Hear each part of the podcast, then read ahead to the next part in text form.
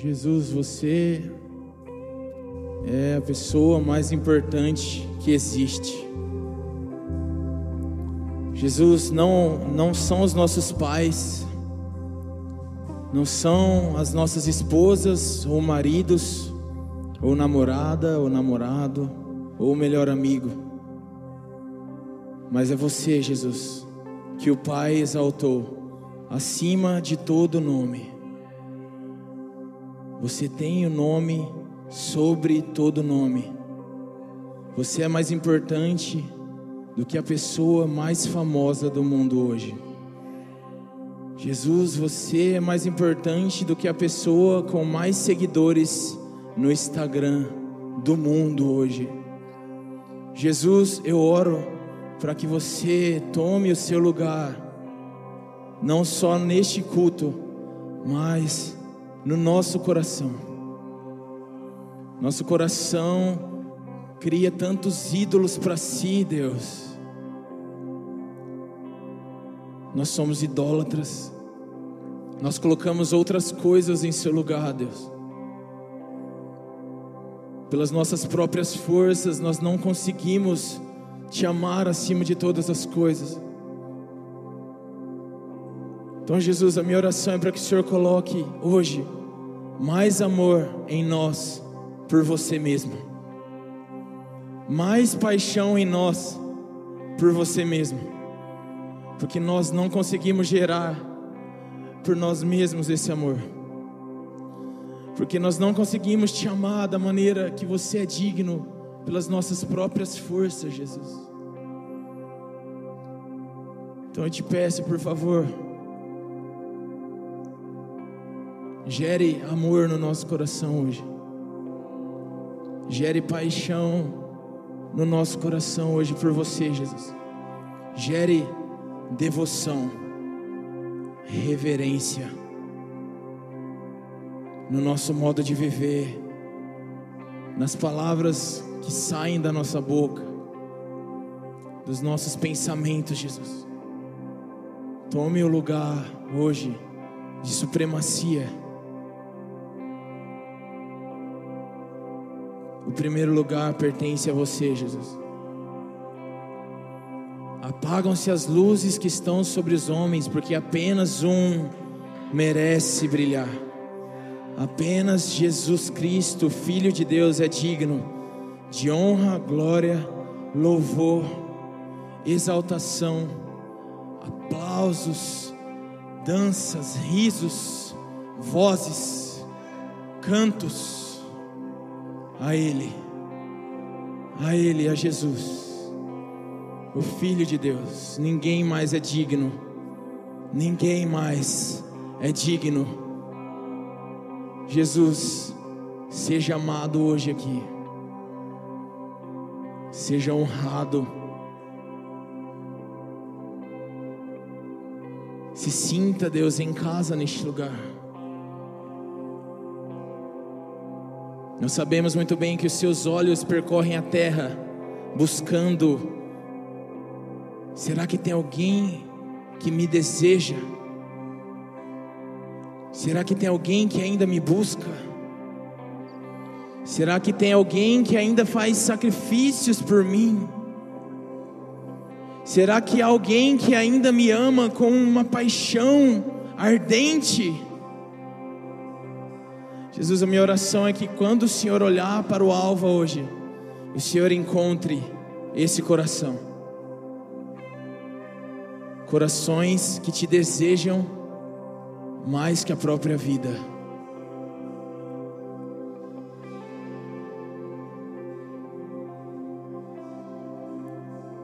A Sua presença é doce, Jesus. É impossível ignorar a Sua mansidão. O quanto o Senhor pode trazer paz a situações adversas. O quanto o Senhor pode nortear pessoas totalmente perdidas em suas próprias vidas e caminhos. Ah, como precisamos de Jesus.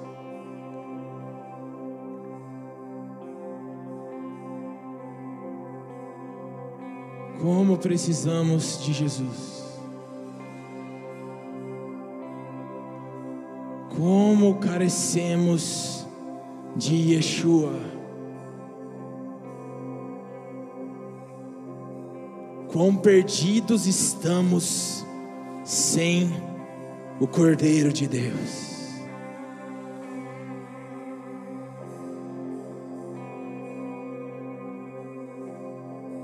Jesus, nós te invocamos hoje aqui, acima de qualquer performance humana, nós clamamos pelo poder do Espírito Santo em cada palavra, ensinamento. Que toda glória e honra volte a Ti, Deus, nessa noite, pois só Tu és digno. Amém. Vamos aplaudir a Jesus. Glória a Deus. Glória a Deus. Só Ele é digno. Antes de você se assentar, cumprimenta três pessoas aí que você ainda não cumprimentou. Vamos lá. Sejam muito bem-vindos a mais um Alva. Vocês são muito bem-vindos aqui.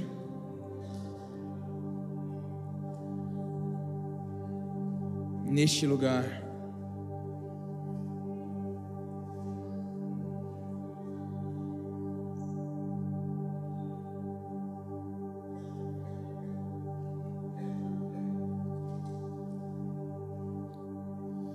Boa noite, amigos, como vocês estão?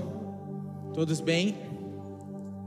Só para eu saber, tem alguém que está vindo pelo Alva, no Alva pela primeira vez? Ali, ó, sejam muito bem-vindos, sejam muito bem-vindos, gente. Espero que vocês se sintam bem acolhidos, tá? Amigos, a gente está na segunda noite da nossa série Andando no Espírito. Ah, tá aí. Andando no Espírito. Quem estava aqui sábado passado?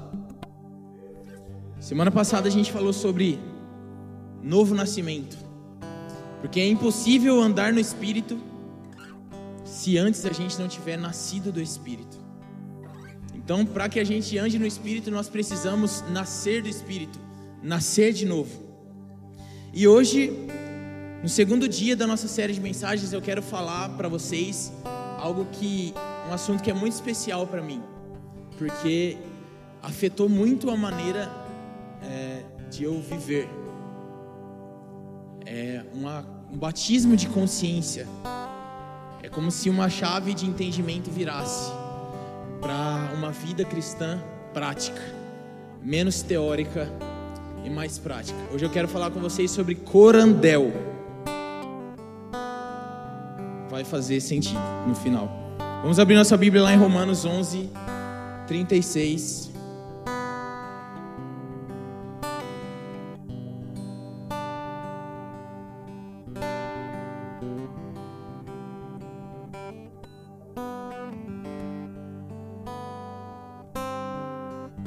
Romanos 11, 36. Ou melhor, vamos ler lá do 33, beleza? Vamos junto? Ó profundidade da riqueza, tanto da sabedoria, como do conhecimento de Deus. Quão inexplicáveis são os seus juízos e quão insondáveis são os seus caminhos.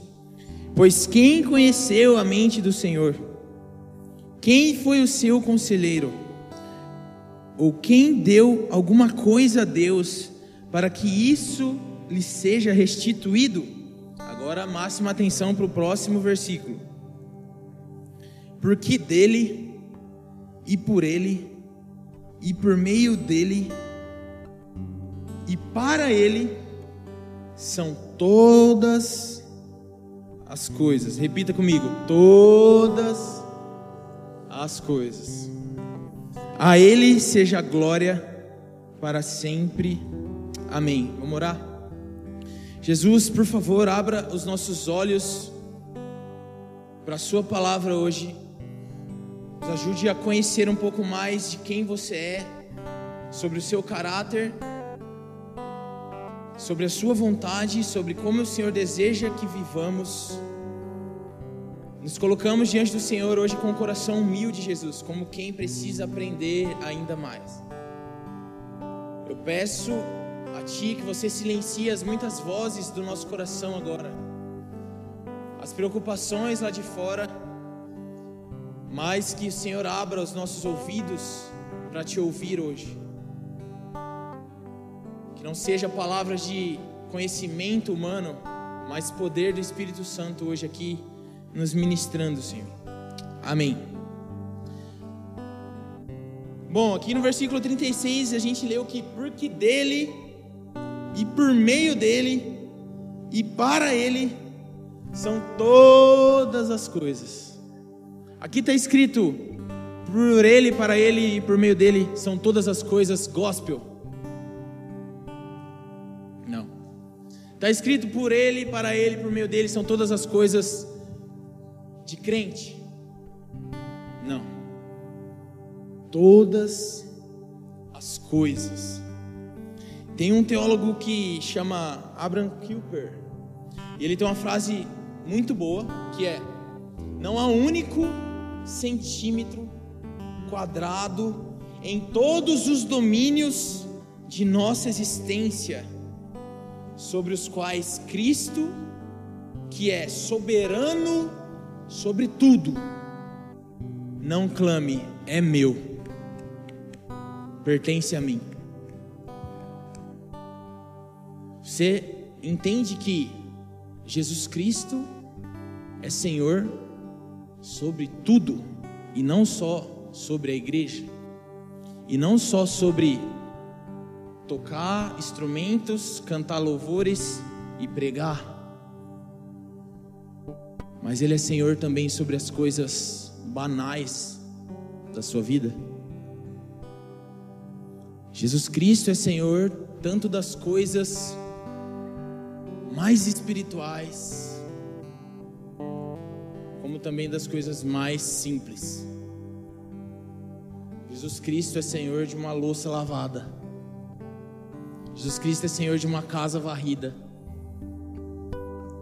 Do seu trajeto da sua casa até o seu trabalho, enquanto você dirige. Jesus Cristo clama pertence a mim, inclusive a sua vida. E quando eu falo a sua vida, não são apenas essas poucas horas que a gente gasta na igreja aos fins de semana. Jesus Cristo clama: é meu para as 24 horas do seu dia, inclusive enquanto você dorme. Já parou para pensar nisso? Sabia que tem alguém te olhando toda vez que você está dormindo? Que eles né, já dão um medo. Mas corandel, amigos, esse termo em latim quer dizer sob o olhar de Deus. Esse, essa frase, essas duas palavras trazem um entendimento muito profundo sobre como viver essa vida que nós chamamos de vida cristã. Estar sobre o olhar de Deus quer dizer que em todos os instantes do seu dia, Deus te vê atentamente. Então eu quero que você comece a pensar agora no seu sábado. A partir do momento que você acordou. Vamos lá, quem dormiu até um pouquinho mais tarde hoje? Ah, maravilhoso. A gente dormiu até um pouquinho mais tarde. E adivinha só, quando você abriu os olhos, o Senhor estava te vendo. Então você levantou, com a cara toda amassada, assim, o cabelo. Aí você foi até o banheiro, você escovou os dentes, e o Senhor viu você escovando os dentes. Então, você saiu dali, você foi preparar um café da manhã, você, talvez você passou um cafezinho ali, e o Senhor viu você passar o seu cafezinho. Então, talvez você foi comprar alguma coisa, você montou no seu carro, dirigiu da sua casa até um certo lugar e adivinha só, o Senhor ainda estava te vendo. Será que nós temos essa consciência? Sempre, todos os dias? Você está, sei lá, fazendo a coisa mais banal da sua vida que você faz todos os dias. Será que você para e pensa, nossa, Deus está me vendo, né? E se você pensa isso, o quanto afeta a maneira que você vive? Já parou para pensar que é tipo um Big Brother? A casa mais vigiada do Brasil. Mas a gente vai entender que o Senhor não está nos vigiando, mas o Senhor está nos vendo de uma maneira atenta. Isso são duas coisas muito diferentes.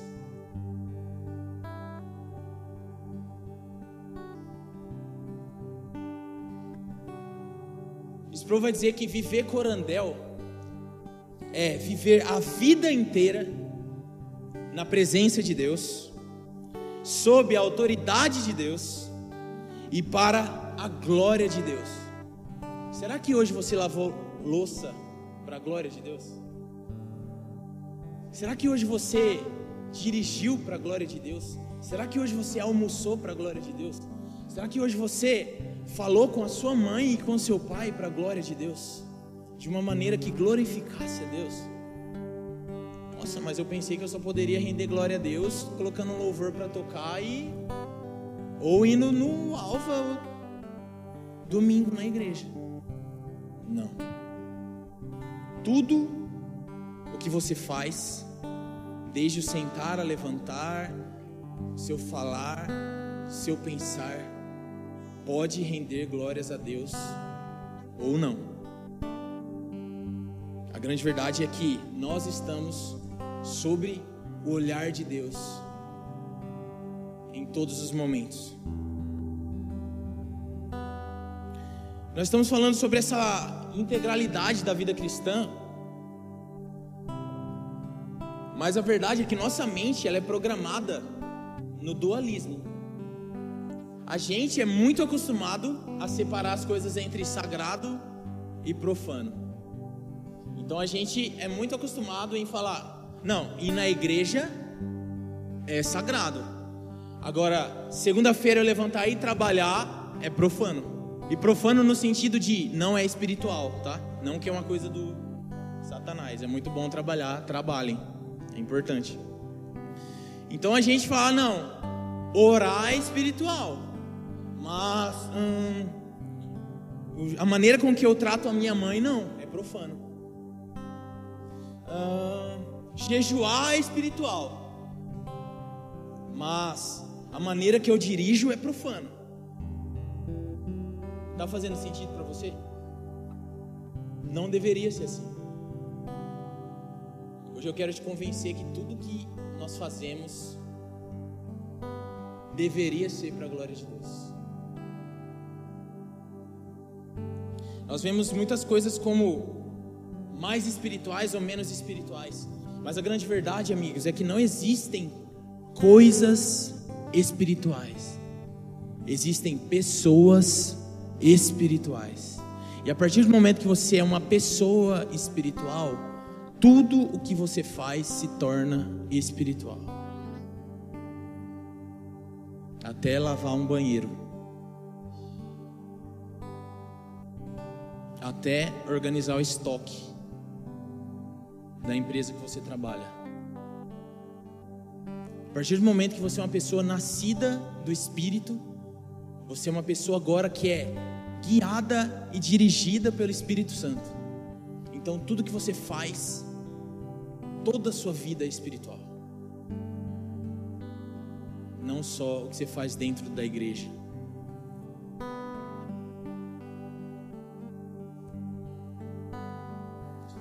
Essa ideia de separar o sacro do profano é uma, algo lá da Idade Média.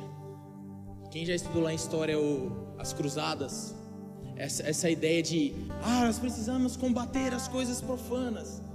Então, isso no decorrer do tempo foi crescendo de tal maneira em que os cristãos quase que entraram numa bolha, como se a vida cristã fosse separada da vida vida. Só que isso é um erro. Isso empobrece muito a maneira em que a gente vive cristianismo. E isso diminui muito as oportunidades, as nossas oportunidades em glorificar a Deus e fazer com que o seu nome seja mais exaltado através de nós. Eu não sei você, mas eu tenho muito interesse em glorificar a Deus o máximo que eu puder, em tudo. Isso se tornou uma espiritualidade que não consegue conectar a mensagem do Evangelho com a vida. Mas você sabia que Jesus, ele nunca desejou isso? Jesus nunca desejou que a gente entrasse numa bolha gospel.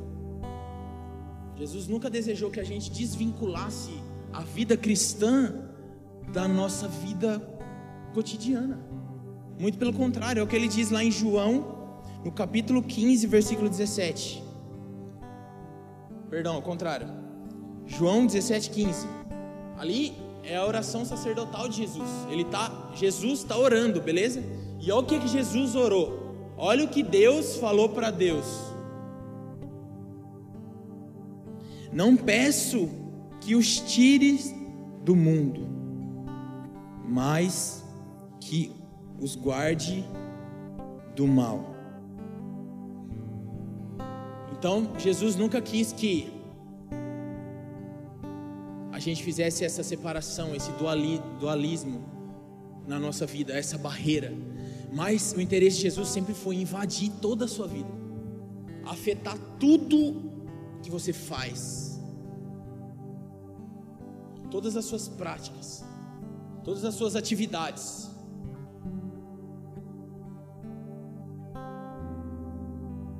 Mas a maioria dos cristãos que a gente conhece, a gente vai ver que a vida teórica cristã é totalmente divorciada da sua vida prática cristã. Infelizmente. Então talvez o que tudo que a gente vê da espiritualidade da pessoa é quando ela entra por essas portas no domingo ou no sábado. Então quer dizer que a gente só é espiritual duas vezes na semana? Não deveríamos.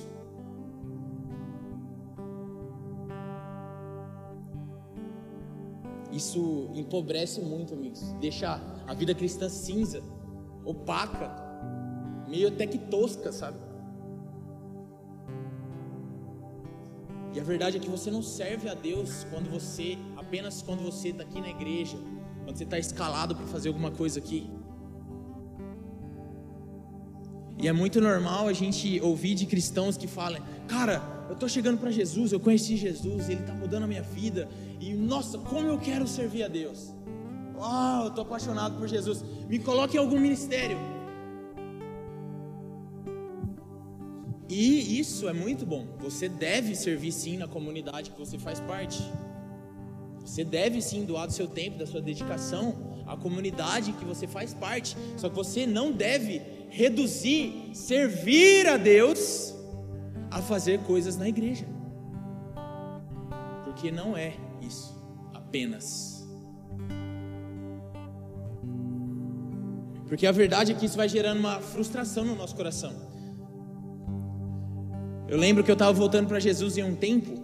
Eu voltei para Jesus ali mais ou menos, estava chegando 2017 e estava muito em voga na igreja o negócio do seu chamado seu propósito. Alguém aqui teve crise com isso, gente? Qual que é o seu chamado? Mano, eu não sabia qual que era o meu chamado. Mano, eu não sei qual que é o meu chamado. Isso gera frustração no nosso coração, porque a gente acredita que as, os únicos que estão servindo a Deus, dentre tanta gente que está aqui, é as pessoas que estavam aqui em cima tocando e a pessoa que ia pregar. E você olhava para você, tipo, como um cara, desculpa a palavra, mas tipo, mano, eu sou inútil. Porque eu não sei cantar, eu não sei tocar, eu não sei pregar. Então quer dizer que eu nunca vou conseguir servir a Deus. E isso é uma grande mentira. Se a gente entender corandel, esse, essa frustração nunca mais vai abater o nosso coração. Se a gente entender que toda a a nossa vida rende glórias a Deus, assim como um pregador prega no domingo, nem mais nem menos, você vai viver de uma maneira minimamente diferente, tenho certeza disso. Parou para pensar nisso que o quão excelente você é no seu trabalho glorifica a Deus da mesma maneira em que o time de louvor toca aqui é adoração.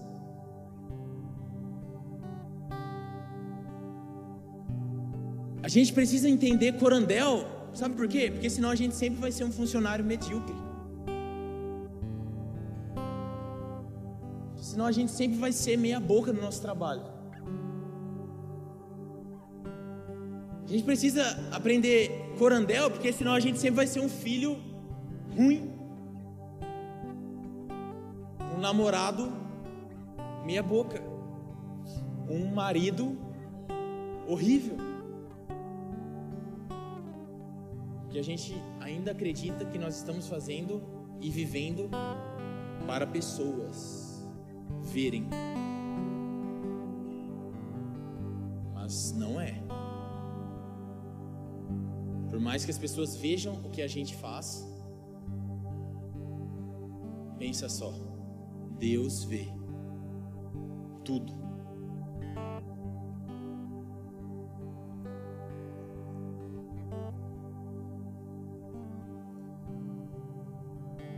Então a gente chega para Deus e fala: Deus, eu quero servir, eu quero ajudar na sua casa, no seu ministério. Ah.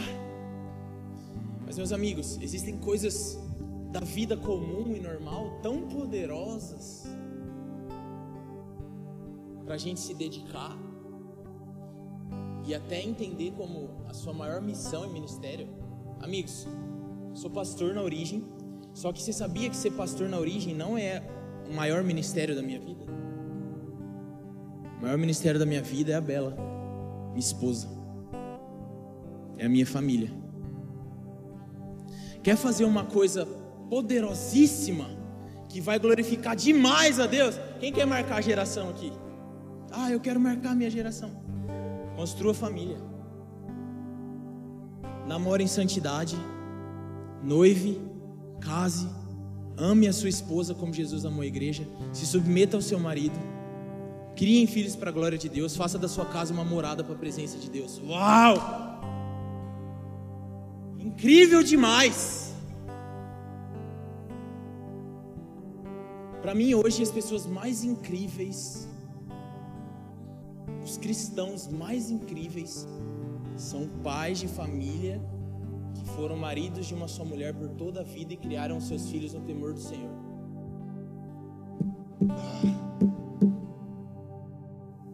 Quanta glória isso não rendeu a Jesus. E talvez você nunca vai saber o nome dessas pessoas. Anônimos, desconhecidos mas entenderam que na vida comum e banal, na vida cotidiana de segunda a sexta,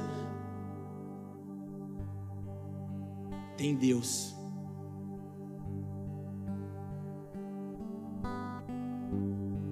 Quer fazer uma coisa poderosa para a glória de Deus? Seja um bom funcionário.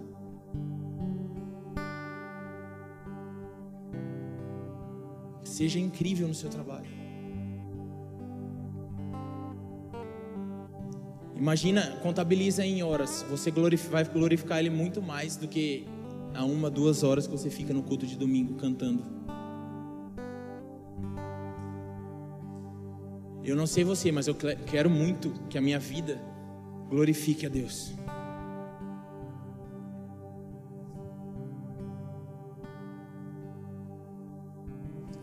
Quem aqui mora com os pais? Quem aqui tem os, que os pais ainda não são cristãos e você gostaria muito que eles se convertessem a Jesus? Legal. Deixa eu fazer algumas perguntas para vocês. Como que é o seu quarto?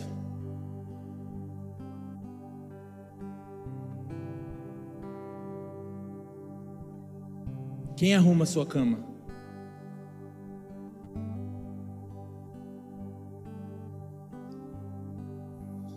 Quantas vezes você chegou no seu pai ou na sua mãe e disse assim: Pai, mãe, que conta eu posso pagar esse mês para ajudar aqui em casa?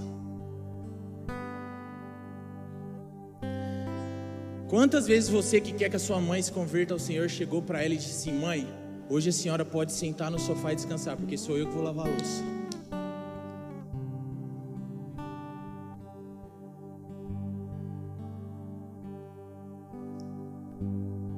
Quantas vezes você chegou pro teu pai e falou: Pai, pode deixar que nesse sábado sou eu que vou lavar o seu carro. Mas a gente acredita que o que vai impactar eles é colocar um louvor para tocar. Mas a gente acredita que o que vai fazer eles se converterem é ficar chamando eles para ir na igreja no domingo. Mas talvez eles estão olhando para nós e não enxergando nada de prático do nosso cristianismo. Porque nós somos filhos ruins, folgados, medíocres. Talvez o máximo que a gente está conseguindo gerar neles é ranço pela igreja.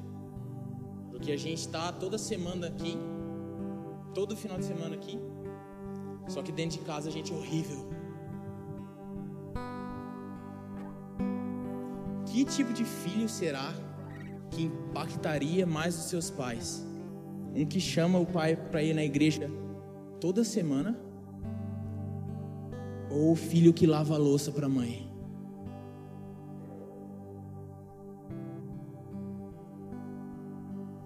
Mas a gente acredita que coisas espirituais é só coisa gospel. Se a gente entendesse que lavar louça, que limpar o chão da casa revela Deus, talvez eles já estariam até aqui.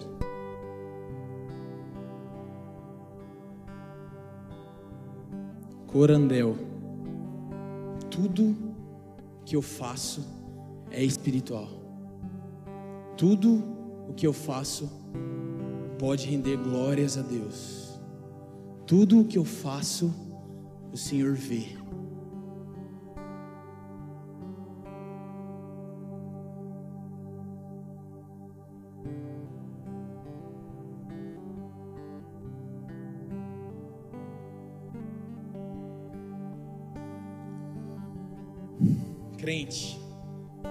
Vida ordinária importa muito. As coisas banais que você faz importam muito diante de Deus.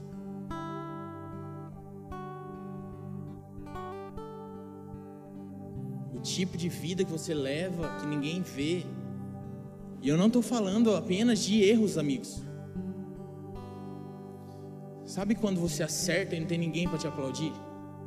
adivinha só quem estava vendo.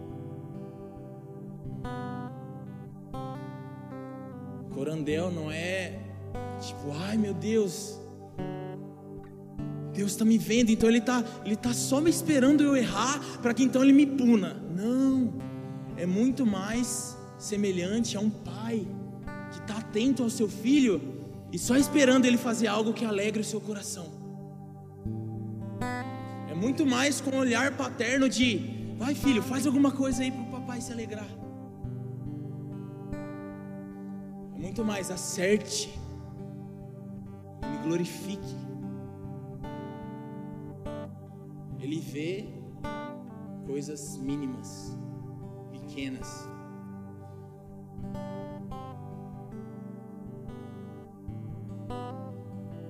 Quem aqui já trabalha, já está no mercado de trabalho?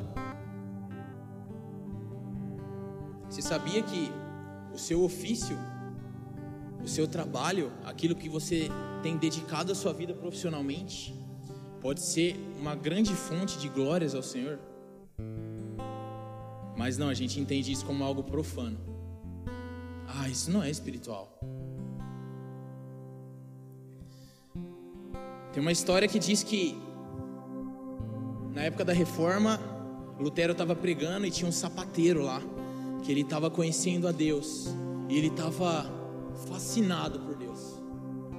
Uau, Lutero, eu estou conhecendo a Deus, eu estou apaixonado por Ele, Ele está mudando a minha vida. E ele chegou para Lutero e perguntou: O que é que eu posso fazer para glorificar esse Deus? O que é que eu posso fazer para exaltar esse Deus? O que é que eu posso fazer para para expressar minha gratidão a Ele? Diz que Lutero olhou para ele e falou assim: Faça um bom sapato e venda por um preço justo.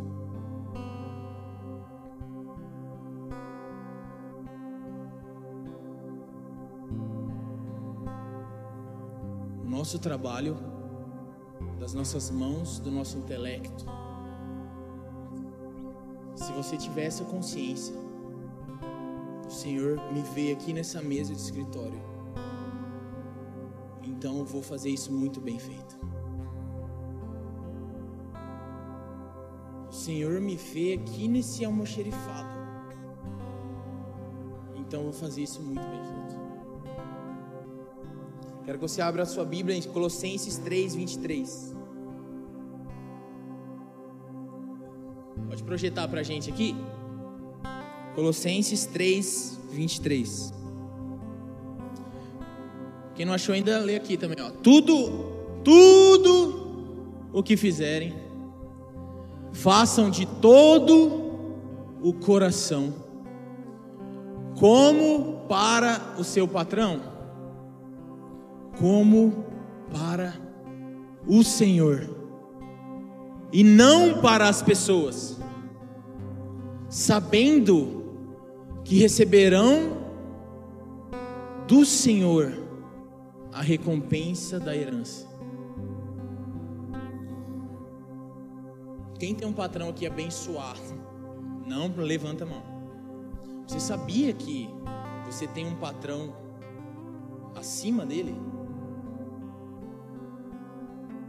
e que tudo que você faz, não só na sua vida, mas profissionalmente, você faz antes para o Senhor?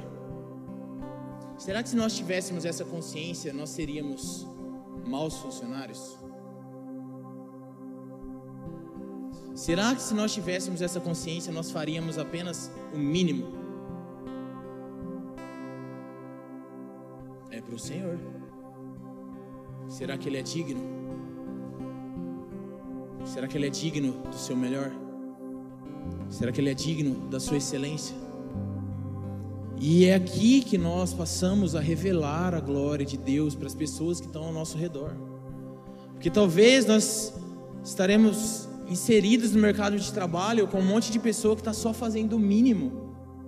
Mas você entendeu que você não está ali para agradar o patrão que talvez é grosso com você, ou talvez não te reconhece da melhor maneira, mas existe um patrão acima dele.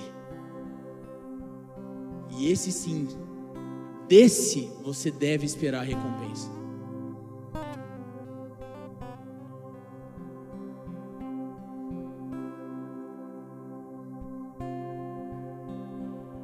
Quer ver? Ó? Vamos lá. Keitro, com que você trabalha? Trabalho com vendas no Ceasa. Então, o Keitro trabalha com vendas no Ceasa. Então, Keitro, você pode chegar lá no Feira e Flora e falar assim: Deus, receba a glória desse atendimento aqui. E seja excelente no seu atendimento. Vitinho, com que você trabalha? É, eu atendo na cafeteria. Então, o Vitinho pode chegar na cafeteria, café com amor, Colin olhar para aquele balcão e falar assim: cara, hoje eu vou tirar o melhor expresso que a Zona Norte já viu. E você falar: Jesus, e isso é para você. Você não precisa pregar. Você não precisa cantar. Você não precisa fazer coisas gospel para glorificar a Deus. O Senhor está interessado em tudo sobre você.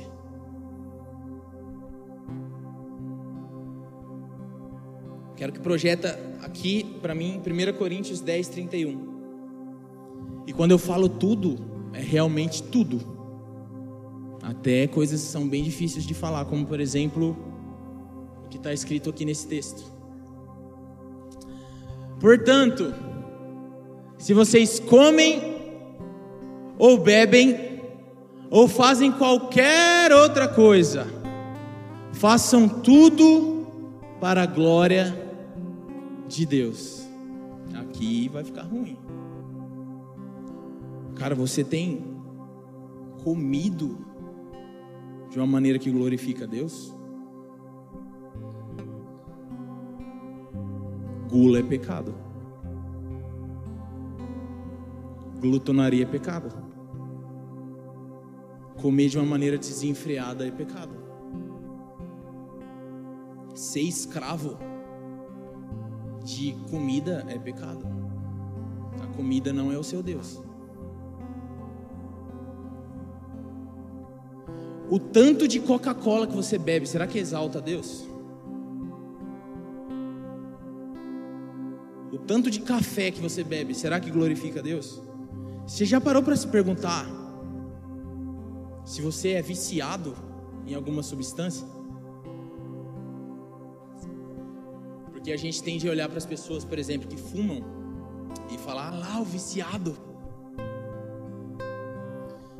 Você consegue ficar 30 dias sem beber Coca-Cola? Você consegue ficar 30 dias sem açúcar?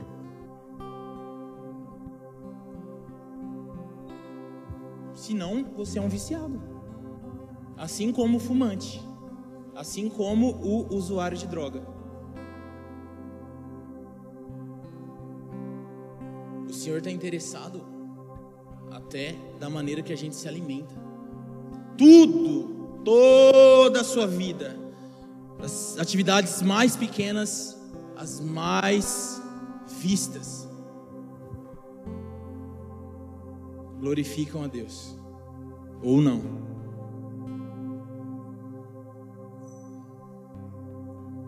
E é muito engraçado, né? Porque eu não estou inventando isso, amigos. A gente leu, é Bíblia. Então pode ficar bravo com Paulo, tá? Que escreveu. Mas a grande verdade é que nós precisamos ter o entendimento que vida cristã é uma vida integral. Então, a pergunta é: você tem conversado no WhatsApp para a glória de Deus? O histórico de busca do seu navegador do seu celular glorifica a Deus? A lupa do seu Instagram glorifica a Deus? Quando tá só você e o seu melhor ou melhor amiga, a conversa que sai desse ambiente glorifica a Deus? Talvez vocês podem estar só os dois ou as duas nessa sala. Só que tem mais um. O Senhor. Ele está lá. Tudo, tudo, tudo, tudo que você faz, que você fala, que você pensa, não passa desapercebido aos olhos do Senhor.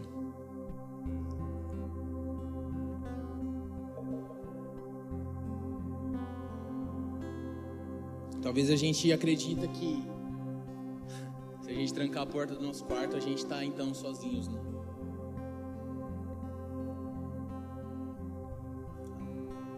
O Senhor nos vê.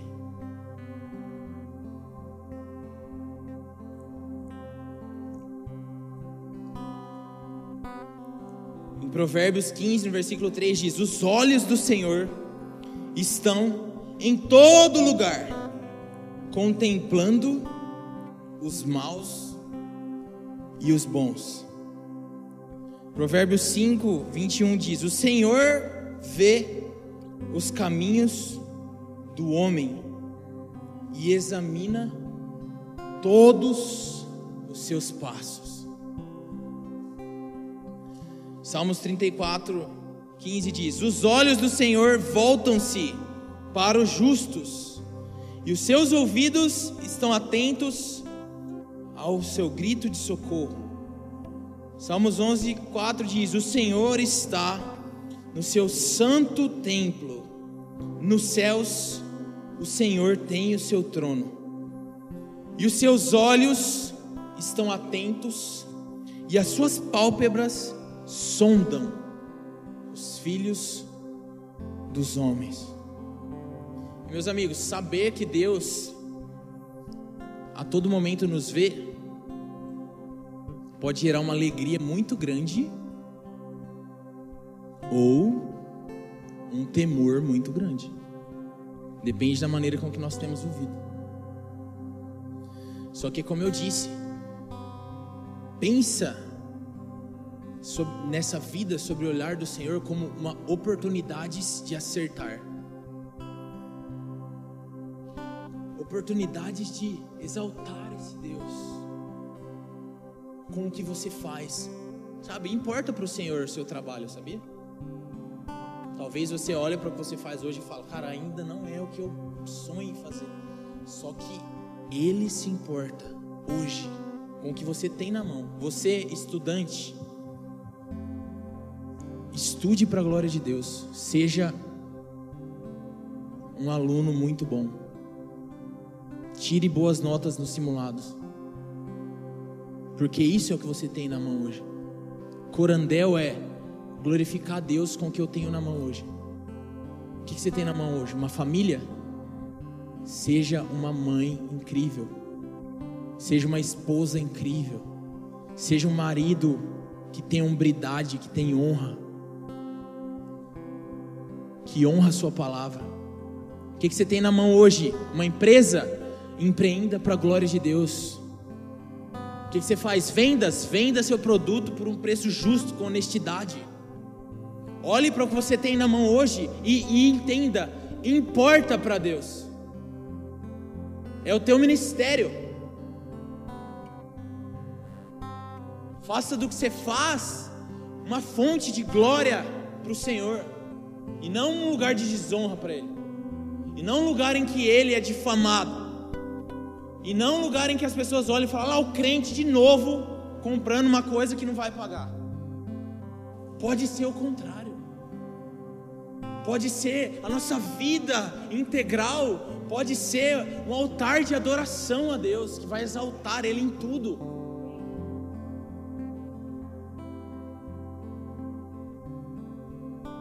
Os olhos do Senhor estão sobre você porque Ele acredita que você pode alegrar o coração dele com o seu dia a dia.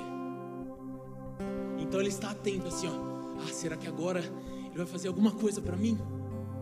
Será que agora Ele vai exaltar o meu nome através da, da louça que Ele vai lavar?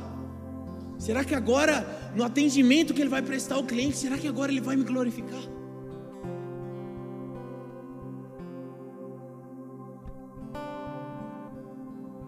Senhor nos vê. Alguém aqui já quis ser visto por alguém, uma pessoa específica? Quis chamar a atenção de alguém? Eu já, várias vezes. A gente começa a querer fazer coisas que nem tem muito a ver com nós, assim, para chamar a atenção, para ser visto por aquelas pessoas.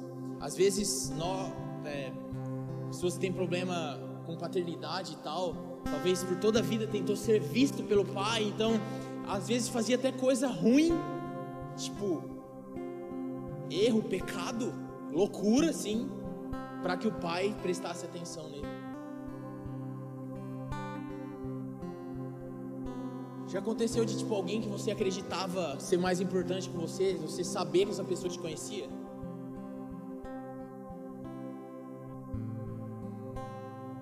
Tem noção que Criador e sustentador de todas as coisas, te vê atentamente. todos os dias. Você tem a atenção do Senhor 24 horas por dia. Você tem o olhar dele fixado em você todos os dias. Você não precisa espernear para chamar a atenção de Deus. Ele te dá de graça. E ele é muito mais importante do que qualquer pessoa que você já mendigou atenção.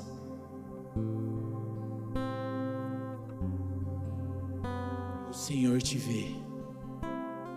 A banda pode subir aqui.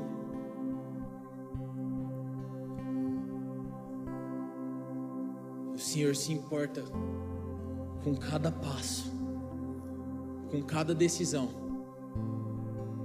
O Senhor te vê nos momentos de sofrimento, de dificuldade. O Senhor te vê nos momentos de alegria, de festa, de celebração. O Senhor te vê nos momentos de dúvida, nos momentos até que você está descrente, você não, não tem fé. Sabe aquele dia que você acorda e fala: Ah, eu vou chutar o balde, Deus não existe. Deus está lá te vendo e sendo paciente com você.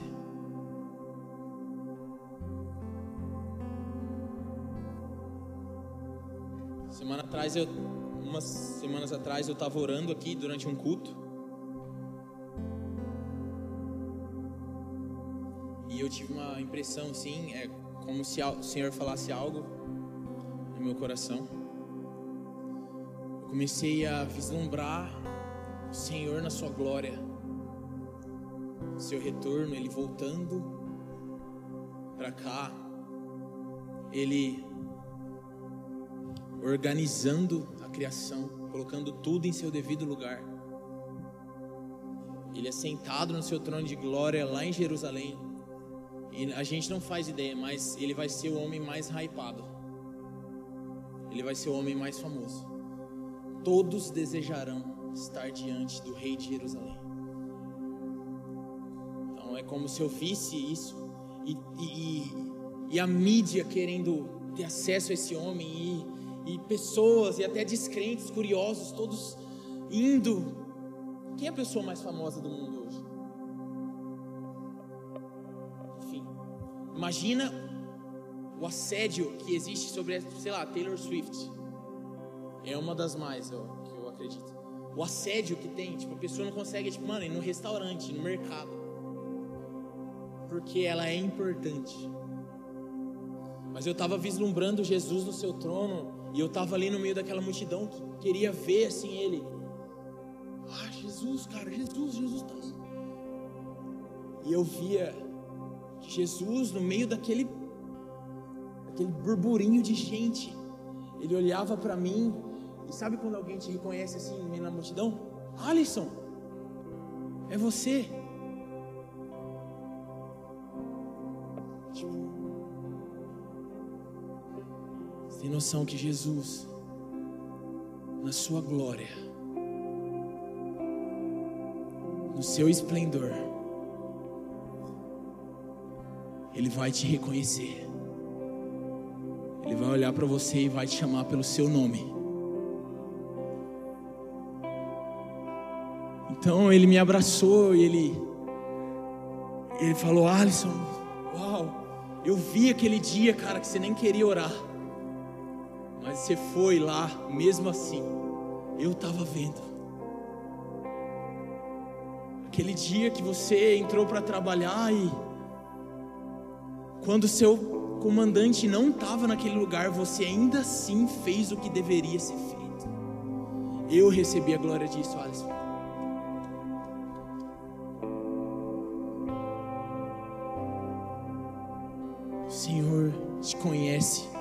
Pelo nome. Naquele grande dia, Ele vai te chamar pelo nome, como quem conhece cada passo que você deu, cada lágrima que você derramou, cada sorriso que você sorriu. Ele te vê. O Senhor te vê.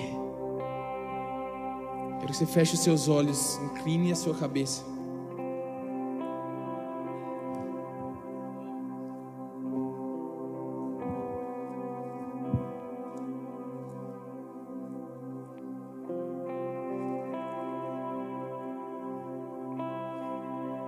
Senhor te vê.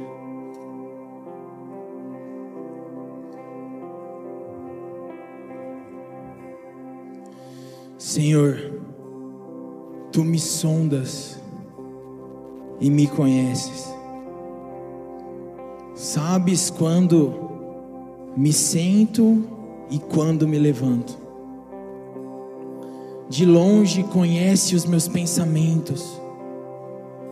Observas o meu andar e o meu deitar.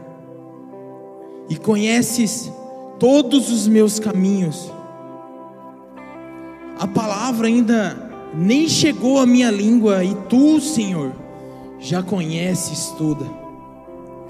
Tu me cercas por todos os lados e pões a tua mão sobre mim.